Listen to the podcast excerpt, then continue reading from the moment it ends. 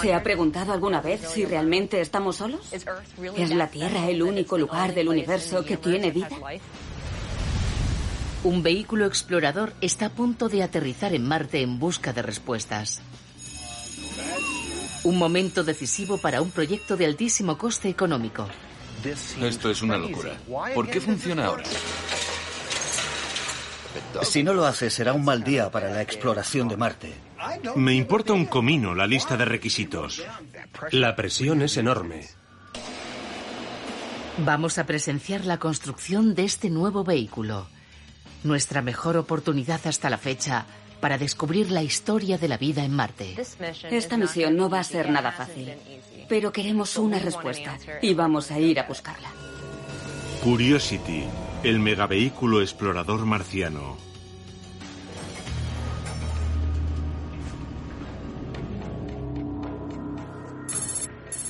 En 2006, nos convocan en la sede central de la NASA. En el evento participan un montón de altos mandos, entre ellos el propio administrador de la NASA. La sala está llena y todos los centros están conectados. Todo el mundo pasea nervioso. Adam Stelzner es ingeniero del JPL, el laboratorio de propulsión a chorro de la NASA. En 2004, su equipo logró depositar con éxito dos vehículos gemelos en la superficie de Marte, protegidos por bolsas de aire. Pero para la próxima misión han ideado algo radicalmente distinto. Un vehículo explorador mucho más grande y poderoso al que llaman MSL, Laboratorio de Ciencias Marcianas. Presenté un proyecto que parecía una locura y que consistía en hacer aterrizar un enorme vehículo explorador en Marte. Así que estaba un poco asustado. Entrada, descenso y aterrizaje. La clave es disipar la energía. Tiene cuatro componentes básicos y se aplicará en cualquier maniobra de aterrizaje en Marte. Esta es la fase más peligrosa en cualquier misión al planeta rojo llegar a 21.000 kilómetros por hora y aterrizar minutos después sin recibir ningún tipo de ayuda desde la Tierra. Lo llaman los siete minutos de terror.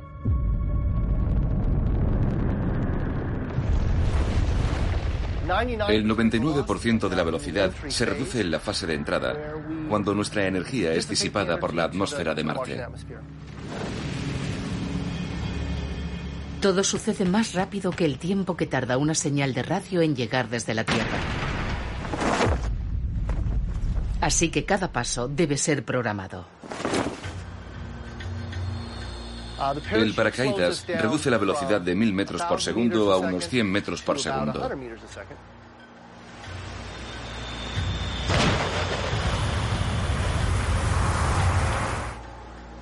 Hasta el momento se parece mucho a cualquier otro aterrizaje en Marte. Pero la última fase es muy distinta. Hacemos un descenso motorizado.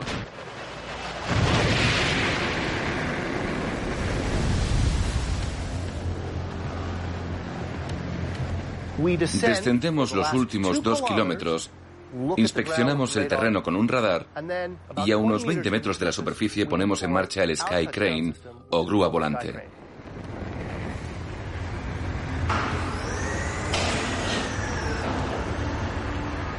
Desplegamos el vehículo explorador y seguimos manteniendo una velocidad vertical constante.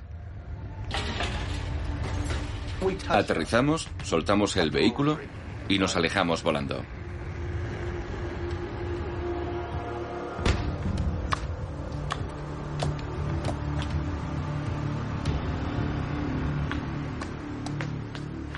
Es un diseño pionero y francamente parece una locura. Era extravagante, arriesgado. Una idea loca y disparatada. Y eso fue lo que opinaron los de la sede central. Exponer el plan nos llevó unas dos horas y nos hicieron muchas preguntas y consultas técnicas. Preguntaron acerca de las bolsas de aire que habían funcionado bien la última vez. Pero este vehículo es cinco veces más pesado. Construir unos airbags tan enormes resultaría imposible. Quedaba totalmente descartado. ¿Y un módulo tradicional con patas? Con una carga tan pesada sería inestable, sobre todo si aterrizara en una pendiente.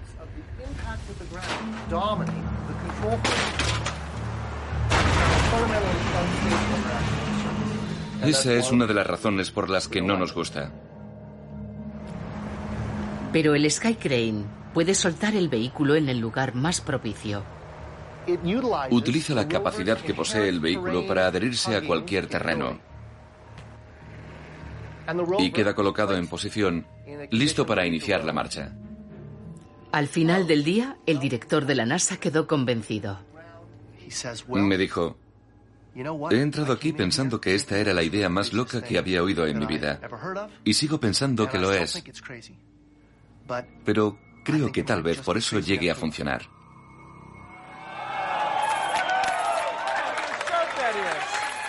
Nadie ha acusado nunca a los miembros del JPL de falta de confianza en sí mismos. Pero después de que el Spirit y el Opportunity aterrizaran en Marte, la autoconfianza y las ambiciones se dispararon. Sí. Aquel equipo de ingenieros y científicos con los ojos abiertos como platos acababa de lograr el mayor éxito de sus vidas. Y hubo un subidón de adrenalina en todos los involucrados en el proyecto que casi empezamos a pensar, podemos conseguir lo que nos propongamos. El Spirit y el Opportunity fueron diseñados para realizar trabajos de geología básica durante unos pocos meses. Pero el Curiosity, su sucesor, iría mucho más allá. Sería un megavehículo construido para durar años y hacer cosas en Marte tan solo imaginadas. Recorrería unos 20 kilómetros a través de la abrupta superficie del planeta rojo, capturándolo todo en alta definición 3D. Este vehículo explorador, totalmente cargado, dispondría de una fuente de energía nuclear y un equipamiento de instrumentos científicos de ensueño. Nos preguntábamos, ¿podríamos hacer esto? Sí, podríamos hacerlo. ¿Y esto otro? Claro que sí. ¿Y disparar un rayo láser a una roca y desintegrarla para determinar de qué está hecha? Sí, también podríamos. Todo el mundo estaba siendo arrastrado por una especie de tsunami de autoconfianza, pasión y entusiasmo. Pero por encima de todo querían abordar la gran pregunta aún sin responder. ¿Ha habido alguna vez en Marte un lugar donde la vida haya podido existir? Para ello sería preciso incorporar un laboratorio de química orgánica al vehículo explorador. Transportará un laboratorio entero. Nunca hemos hecho algo así. Hemos enviado vehículos con instrumentos, pero nunca con un laboratorio entero. Vamos a ver Marte de una forma totalmente distinta. Este paquete de herramientas nos permitirá observarlo con mucho más detalle. Marte es un mundo brutalmente frío, seco y casi sin atmósfera, bañado por una radiación letal. Sus perspectivas de vida son escasas. Pero no siempre ha sido así. Cuando aún era joven, Marte albergaba agua. En aquel mismo periodo la vida arraigó por primera vez en la Tierra. ¿Podría haber sucedido en Marte también? ¿O tal vez primero? Es posible que lo que quiera que sea realmente la vida comenzara allí, saliera despedido de su superficie y viajara en una roca desde Marte a la Tierra. Comprender ese primer periodo de Marte nos ayudaría a comprender de dónde venimos. ¿Se ha preguntado alguna vez si realmente estamos solos? ¿Es la Tierra el único lugar del universo que tiene vida? Vamos a ir a averiguarlo. Esperad confirmación. Es el mayor vehículo espacial que hemos construido. Todo es de gran tamaño. Tiene todas las ventajas y todos los inconvenientes de algo tan grande. Posee un nuevo sistema de aterrizaje debido a su mayor tamaño y un paquete de instrumentos mucho más complejo. Todo es más complicado. Todo tiene que estar listo para el despegue en septiembre de 2009, dentro de un año y medio. En su órbita alrededor del Sol, Marte y la Tierra se alinean una vez cada 26 meses. Si se pospone el lanzamiento, no habrá otra oportunidad hasta 26 meses después. Un retraso con un enorme coste económico. Estoy acostumbrado a trabajar con plazos muy ajustados, pero nos queda mucho por hacer. La gente piensa que esto no es tan difícil, pero sí lo es. Es muy complicado. El equipo está construyendo dos vehículos, el que irá a Marte y un gemelo idéntico para pruebas exhaustivas en la Tierra. Tiene que funcionar de forma fiable a 100 millones de kilómetros de la Tierra. Así que antes de enviarlo, le hacemos tropecientas mil pruebas. Vamos a iniciar la simulación de la secuencia de aterrizaje. Por seguridad, todos debemos permanecer en la tienda y llevar gafas protectoras. Si se produce una emergencia, tendremos que... Hoy van a simular un acontecimiento clave en la secuencia de aterrizaje. La violenta sacudida que se producirá cuando el sistema de movilidad del vehículo quede posicionado. Vamos a iniciar la cuenta atrás. Las ruedas se han quitado para reducir peso y simular la gravedad de Marte, menos de la mitad que la de la Tierra. Pero aún así deberá sobrevivir a un gran impacto. Verificando que todo el mundo se encuentra en lugar seguro. 3, 2, 1, ya.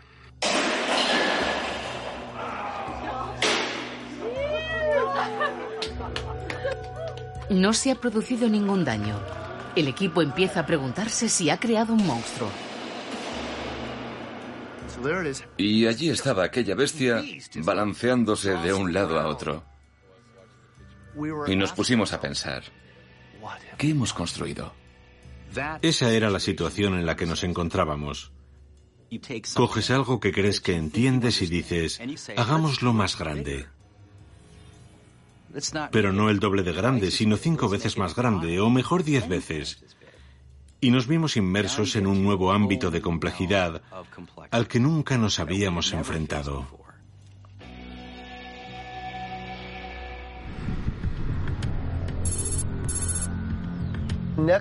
La semana próxima vamos a hacer varias pruebas en el túnel de viento con el paracaídas supersónico del MSL, el Laboratorio de Ciencias Marcianas. Una de las cosas más difíciles es probar la resistencia del paracaídas y la única forma de hacerlo es hinchándolo.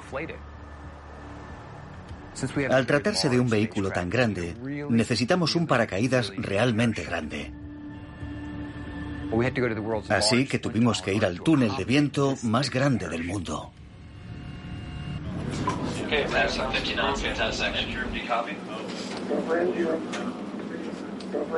Pasas mucho tiempo hablando de diferentes cuestiones, analizando cosas. Y la prueba es la dura realidad que te aguarda al final. Así que estamos un poco ansiosos esperando a que empiece. Todo está a punto, preparados para poner en marcha el túnel. El paracaídas se abrirá a 1500 kilómetros por hora en Marte.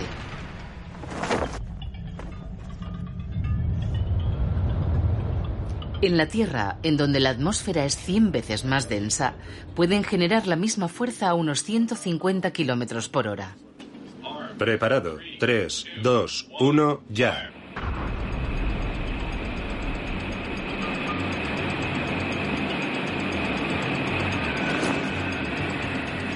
Todo perfecto.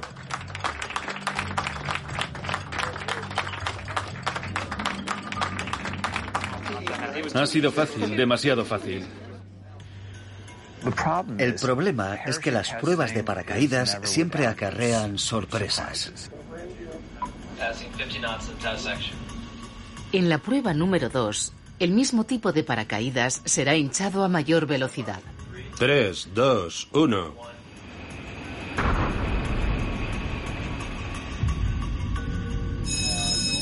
El paracaídas se ha roto.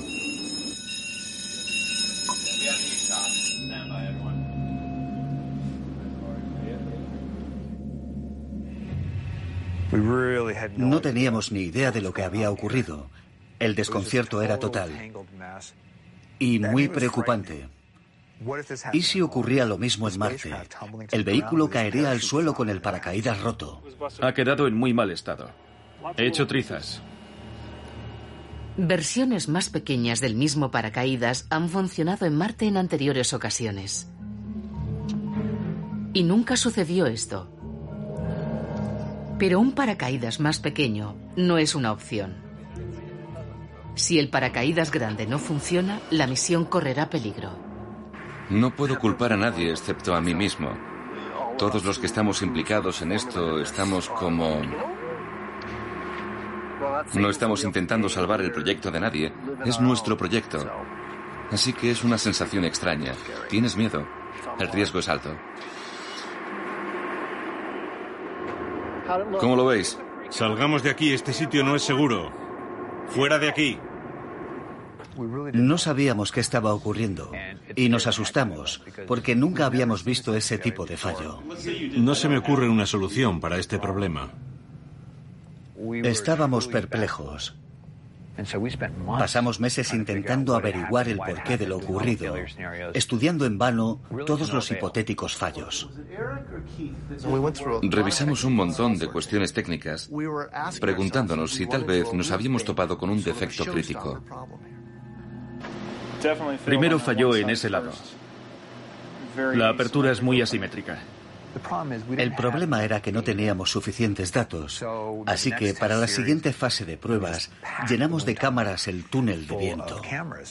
¿Están preparadas las cámaras de alta velocidad?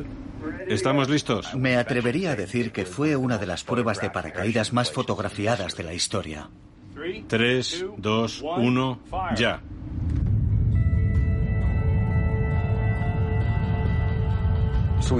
Pensábamos que iba a fallar de nuevo y que entonces encontraríamos el fallo y lo arreglaríamos. Pero se abrió maravillosamente. Así que una vez más nos quedamos atascados. Yo no veo nada. No digo que no podamos descubrir algo, pero en la primera inspección no he visto nada.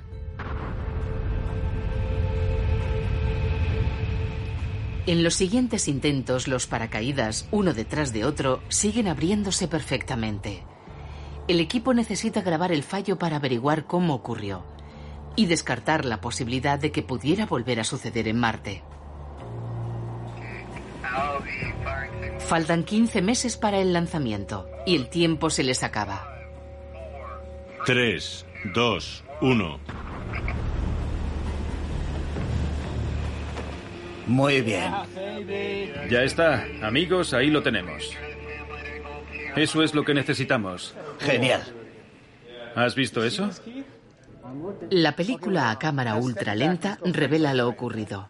Lo tenemos, lo tenemos todo. El paracaídas ha explotado como si fuera una bolsa. Los bordes frontales comienzan a solaparse antes de que el interior comience a llenarse, volviendo el paracaídas del revés. Es justo ahí. Hay un pequeño trozo de tela que se desplaza hacia donde no debe hacerlo. Cuando se infla, empieza a tirar del paracaídas. Y empieza a desgarrarse. Se desgarra en pedazos. El problema no es el tamaño del paracaídas, sino el tiempo que tarda en abrirse en el túnel de viento. Con el aire soplando a 150 kilómetros por hora, el paracaídas tarda 10 veces más en inflarse de lo previsto en Marte, a 1500 kilómetros por hora. En Marte seremos vulnerables durante menos de una décima de segundo. No habrá tiempo para corregir fallos. Llegamos a la conclusión de que lo ocurrido en la Tierra no iba a suceder en Marte. La Tierra y Marte son diferentes. Nunca podremos probar un paracaídas en las condiciones idóneas. Y esa ansiedad me invadirá el día del aterrizaje. Siempre existirá un riesgo residual de que cualquier variación, cualquier mínima incidencia pueda llevarnos al fracaso. Pero no basta con que el Curiosity aterrice a salvo en Marte. Tiene que hacerlo en el sitio adecuado. Estamos buscando un lugar habitable que contenga los elementos que la vida necesita. No tiene por qué haber vida en ese lugar, pero sí todo lo que la vida necesita para existir. Buscamos agua, una fuente de energía para que los microorganismos puedan vivir, y carbono, que es el componente básico de la vida que hoy conocemos. Sabemos que existió agua en Marte y que recibe la energía de la luz del Sol. Hasta el momento no hemos encontrado carbono. Pero nunca hemos buscado con unas herramientas tan poderosas como las que transportará el Curiosity. Su corazón posee un complejo laboratorio en miniatura llamado SAM, Análisis de Muestras Marcianas.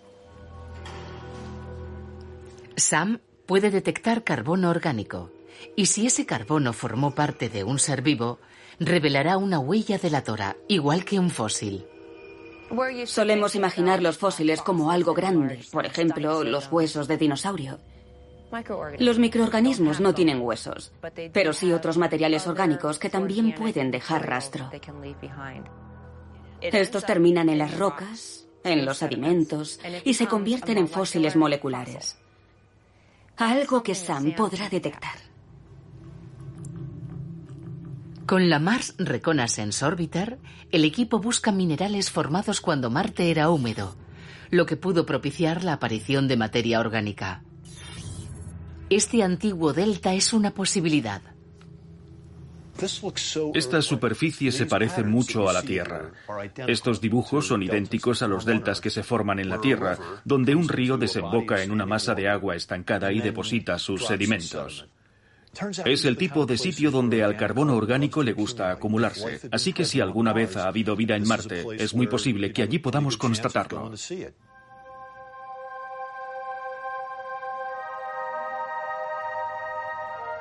El punto de aterrizaje debe ser elegido seis meses antes del lanzamiento y hay múltiples opciones. Rocas antiguas, de los albores de Marte, cuando la vida pudo haber arraigado por primera vez. Cuencas, donde el agua estancada dejó capas de sedimento.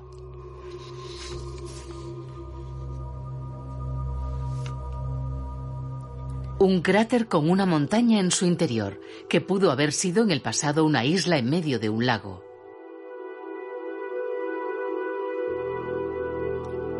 Los sitios más propicios tienen casi todos una orografía abrupta que muestra su historia geológica. Este tipo de terreno se encontraba antes fuera de nuestro alcance. Para aterrizar con garantías, las ondas necesitaban una superficie suave y llana de al menos 80 kilómetros de longitud. Otro problema era predecir la densidad de la atmósfera el día del aterrizaje. ¿Será la atmósfera más caliente o más fría? ¿Más o menos ventosa? ¿Más o menos polvorienta? A menor densidad, mayor espacio recorrido y a mayor densidad menor espacio recorrido. Eso nos obligaba a movernos en una franja muy extensa. Esta vez las cosas serán diferentes. Durante la entrada, la nave soltará 150 kilos de lastre, lo que hará que se incline hacia adelante. Eso generará una mayor sustentación, lo que le permitirá volar más alto o más bajo y mantener el rumbo hacia el objetivo. La nave medirá la resistencia a la penetración que opone la atmósfera. Si esa resistencia es demasiado grande, la nave ascenderá. Y si es demasiado pequeña, entonces descenderá. Siempre intentará volar donde esa resistencia sea la prevista por nosotros cuando planeamos la trayectoria al punto de aterrizaje. La longitud de la franja de aterrizaje se verá reducida de 80 a 24 kilómetros de longitud, lo que pondrá decenas de lugares nuevos a su alcance. No podemos aterrizar en todos, así que nos enfrentamos a un dilema. Hay muchos sitios adecuados, pero solo podemos escoger uno. Provisto de 10 instrumentos científicos y 33 motores eléctricos, el vehículo necesita una gran cantidad de energía. El calor del plutonio de su generador nuclear será transformado en energía eléctrica, cuya potencia superará los 110 vatios. Suministrará una cantidad constante y muy fiable de energía durante años, incluso décadas. Aunque 110 vatios, poco más que una bombilla eléctrica, no es mucha energía. Las baterías se recargarán por la noche y utilizarán la energía almacenada durante el día. Pero durante las noches marcianas la temperatura llega a descender por debajo de los 75 grados bajo cero, lo que implicaría la congelación del lubricante de los motores. Mañana tras mañana, el vehículo tendría que consumir parte de la energía almacenada para calentarlos. Entonces se nos ocurrió que podíamos construir motores que no necesitarán ser calentados, utilizando engranajes de titanio y lubricantes secos. No lubricación líquida, sino lubricación en seco. Los construimos, los probamos y funcionaban de maravilla. Lo que no hicimos a tiempo fue una prueba de vida útil, en la cual los haces funcionar de forma continua para ver si serán capaces de trabajar dos años seguidos en Marte. 12,486 revoluciones por minuto. Estábamos en medio de una prueba de vida útil y algo no marchaba bien. Y entonces oímos... Y me dije, no. Cuando lo desmontamos vimos polvo por todas partes y los engranajes totalmente comidos. Y entonces piensas, ¿qué hago? ¿A quién se lo cuento primero? Y te quedas... La combinación de la lubricación en seco y los engranajes de titanio dentro del conjunto no dio resultado. Los ingenieros deberán diseñar nuevos motores, un duro golpe para el programa y para el presupuesto. La presión es enorme. Si no eres capaz de cumplir los plazos, suspenderán la misión. El Laboratorio de Ciencias Marcianas tiene problemas, pero las pruebas del innovador sistema de aterrizaje siguen su curso. Arriba, despacio. Sin los motores eléctricos, de vuelta en la mesa de diseño, el vehículo no es más que un armazón lleno de cables. No funciona el sistema de transmisión, ni el brazo robótico, ni el mástil de la cámara, ni ninguna parte móvil. Mientras esperan a los nuevos motores, la cuenta atrás continúa. Empiezas a sentir la presión. Marte se va acercando más y más y la fecha de lanzamiento está fijada. El reloj cósmico nunca se detiene. Quedan 10 meses para el lanzamiento y si no llegan a tiempo tendrán que esperar 26 meses más. Y los motores no son el único problema. Los sistemas electrónicos e informáticos son completamente nuevos y nunca se han probado. El software que lo controla todo, desde el aterrizaje hasta las operaciones sobre el terreno, maneja más de dos millones de líneas de código original. Probar un sistema tan complejo nos está llevando mucho tiempo. Y no es de extrañar, teniendo en cuenta las operaciones que debe realizar. Es una tarea ardua. Es el momento de decidir si gastar más dinero ahora y esforzarse hasta el límite para efectuar el lanzamiento en 2009 o retrasarlo dos años con un coste aún mayor. Siempre puedes aumentar la inversión. La cuestión es si esta tendrá el efecto deseado. Y una vez que ensamblas todo el sistema, ¿dispones de tiempo para probarlo? ¿Para cimentar la confianza en el éxito de la misión? El equipo decide mantener la fecha de lanzamiento y fuerza la máquina para terminar a tiempo la nave espacial y el vehículo explorador.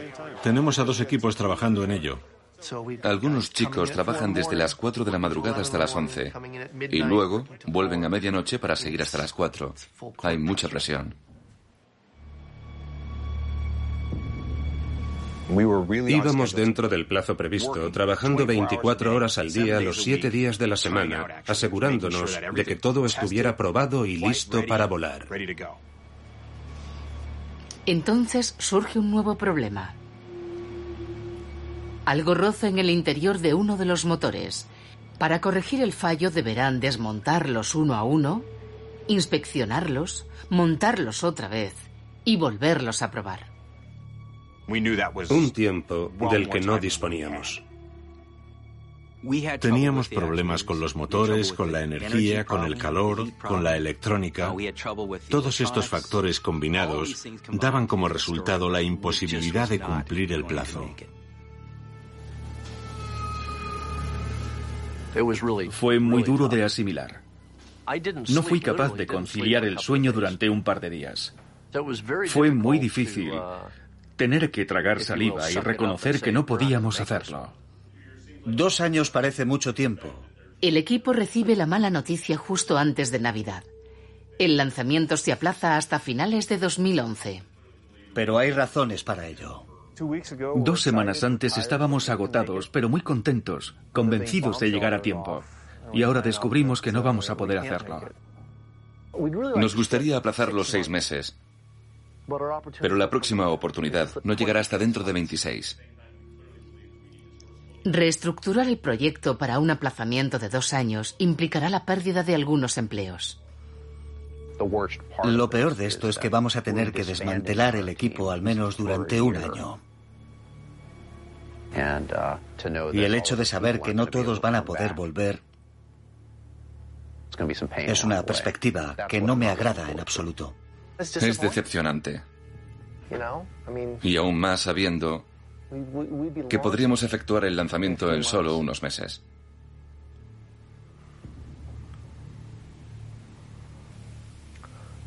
Esperar dos años es muy duro.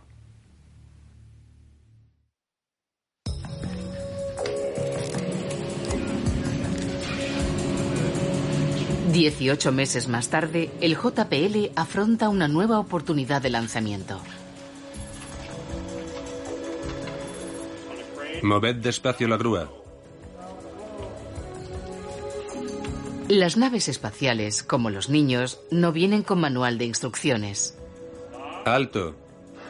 Sus creadores deben descubrir cómo funcionan. Tres, dos, uno. Adelante. Se está moviendo. El Curiosity tiene cientos de progenitores y todos quieren presenciar sus primeros pasos.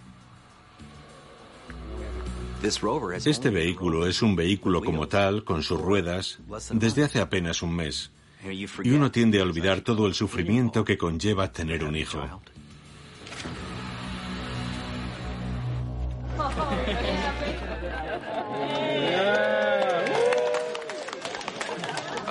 Me siento mucho más aliviado, pero todavía pueden ir mal un montón de cosas. Mi objetivo es llegar a un punto en el que pueda dormir por las noches. Fijado al extremo de un brazo centrífugo, el vehículo de pruebas está a punto de experimentar un sufrimiento similar al que sufrirá su hermano gemelo el día del aterrizaje. La súbita desaceleración que experimentará la nave al entrar en la atmósfera es una fuerza descomunal, 15 veces superior a la gravedad terrestre. Suficiente para causar daños si el vehículo posee algún defecto estructural. Los ingenieros lo fuerzan hasta el límite. ¿Cómo lo veis, chicos? Muy bien, aumentando de intensidad. Savannah McCoy participó en la construcción de este vehículo. Ahora tiene que maltratarlo. Es un poco angustioso ver cómo la máquina que has estado mimando durante los últimos dos años gira a 130 kilómetros por hora. Dios mío. La estamos empujando hasta el límite de su resistencia, pero no queremos ir más allá.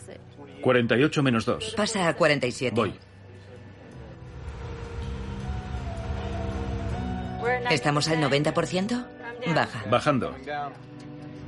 Bajando. Ha pasado la prueba. Sigue intacto.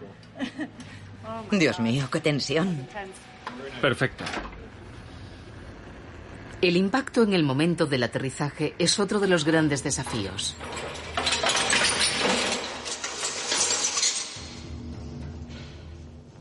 No sabemos qué tipo de superficie nos vamos a encontrar, así que intentamos ponernos en el peor de los casos.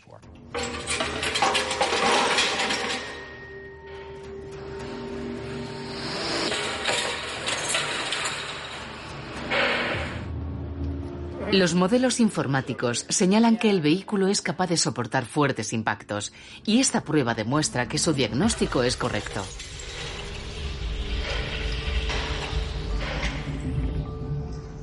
Te conviertes en un optimista escéptico. Confías en que podrás resolver los problemas, pero cuando te acuestas no consigues conciliar el sueño. No duermo en toda la noche. Ninguna noche, ninguna.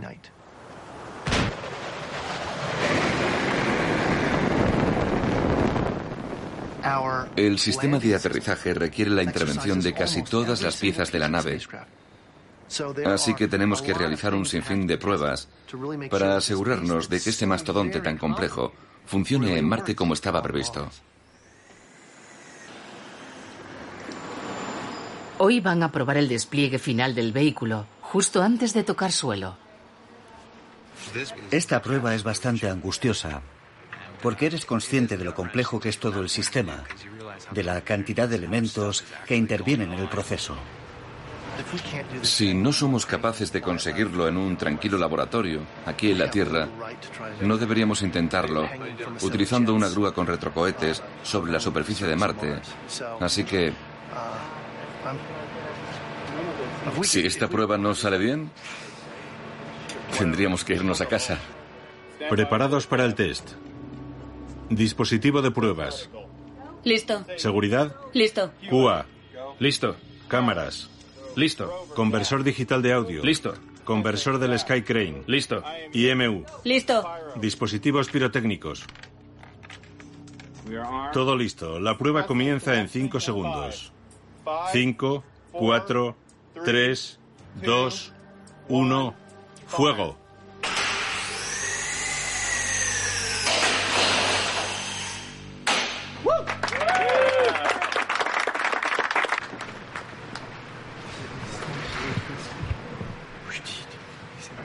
Por el momento todo marcha bien.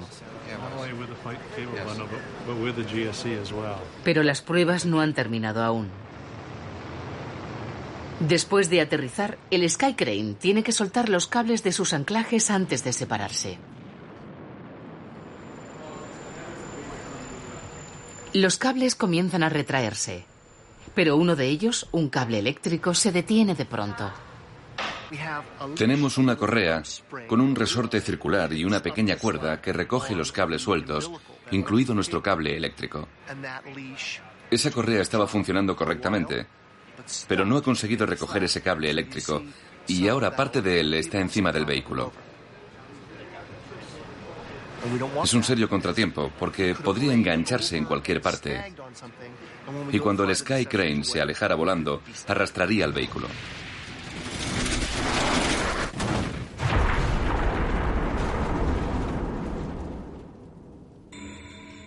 Por eso hacemos este tipo de pruebas.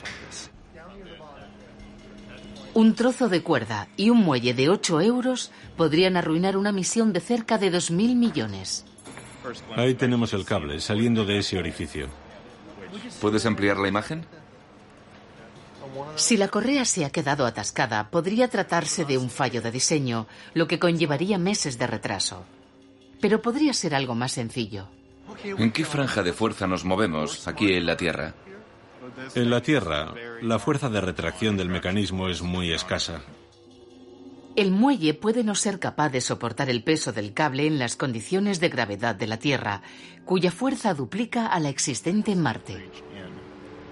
Es muy posible que ese sea el problema, pero hay que demostrarlo.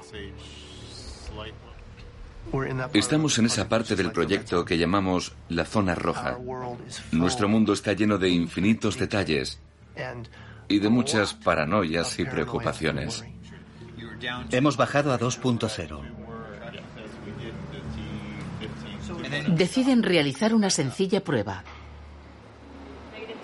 Izar el cable desde abajo para liberar al muelle de una parte del peso. Se mueve, se mueve, se mueve. Sube sin dificultad. El problema es el peso del cable. Y al soltarlo no ha bajado. La causa es la gravedad terrestre, un problema que no se planteará en Marte. Vale. Me parece que a Tom le vendría bien un trago. Y a mí también. De vino. El punto de aterrizaje será el cráter Gale, una cuenca del tamaño de Los Ángeles con una montaña en el centro que supera los 5.000 metros de altitud.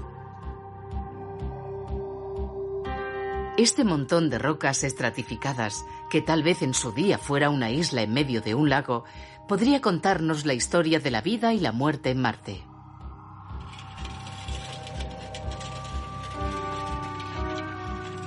Si funciona el tiempo suficiente, el Curiosity leerá los estratos como las páginas de un libro, desde el fondo hasta lo más alto.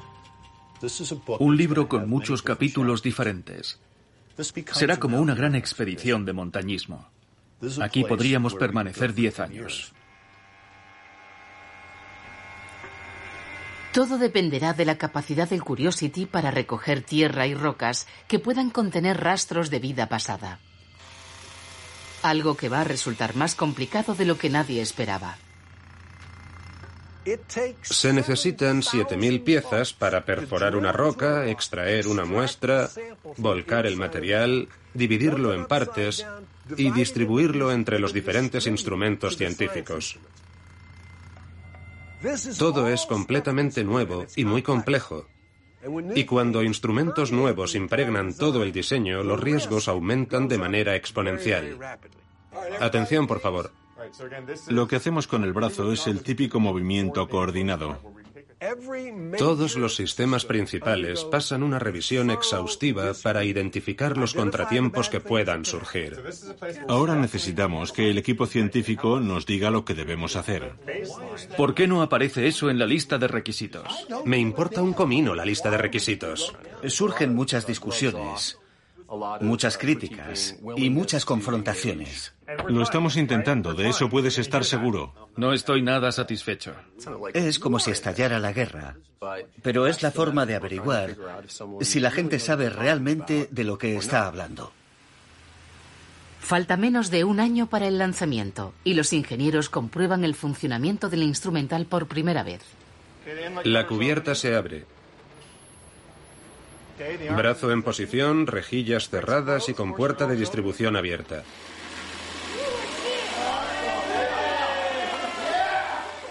Le proporcionamos un comprimido de tierra del tamaño de media aspirina, un brazo y una torreta enormes. Y lo que sale por el otro lado es una cosa insignificante. Y te dices, ¿eso es todo?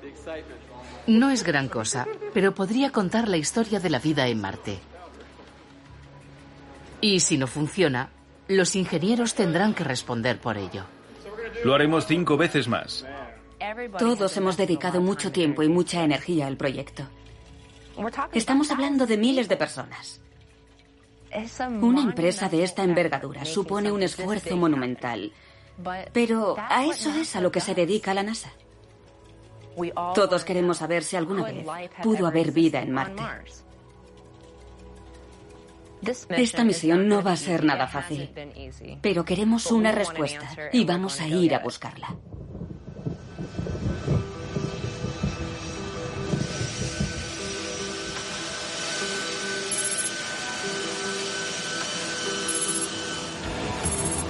A seis meses del lanzamiento, todo se traslada a Florida. Ha sido un día muy largo, pero ahí está. Ahora es cuando empieza la jornada.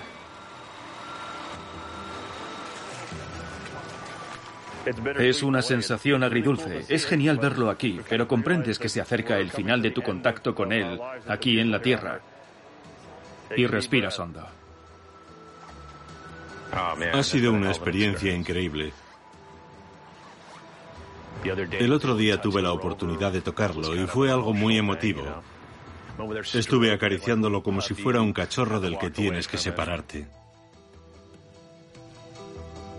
La próxima vez que veamos el Curiosity será en imágenes tomadas desde Marte por sus propias cámaras.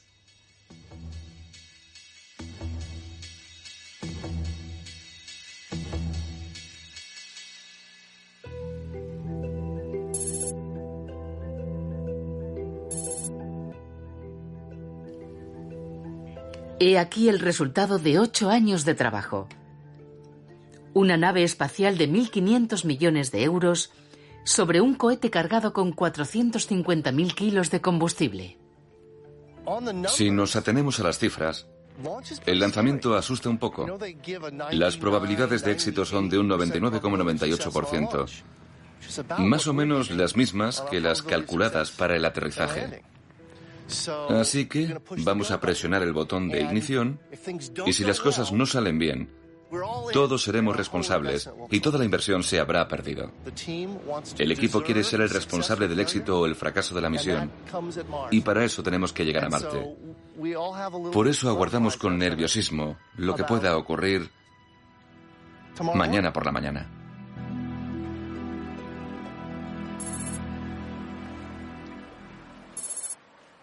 Los planetas están alineados. Ha llegado el momento de partir hacia Marte. Nave espacial pasando a alimentación interna.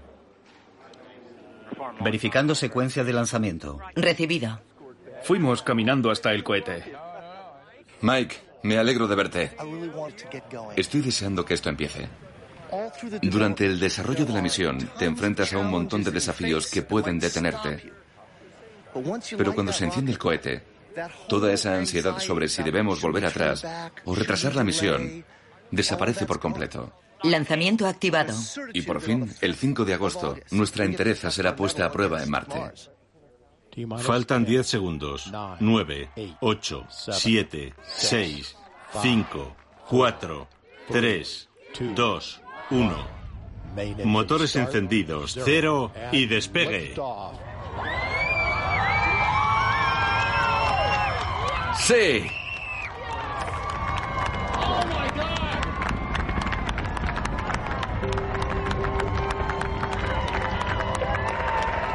Allá va. Allá va. Sí.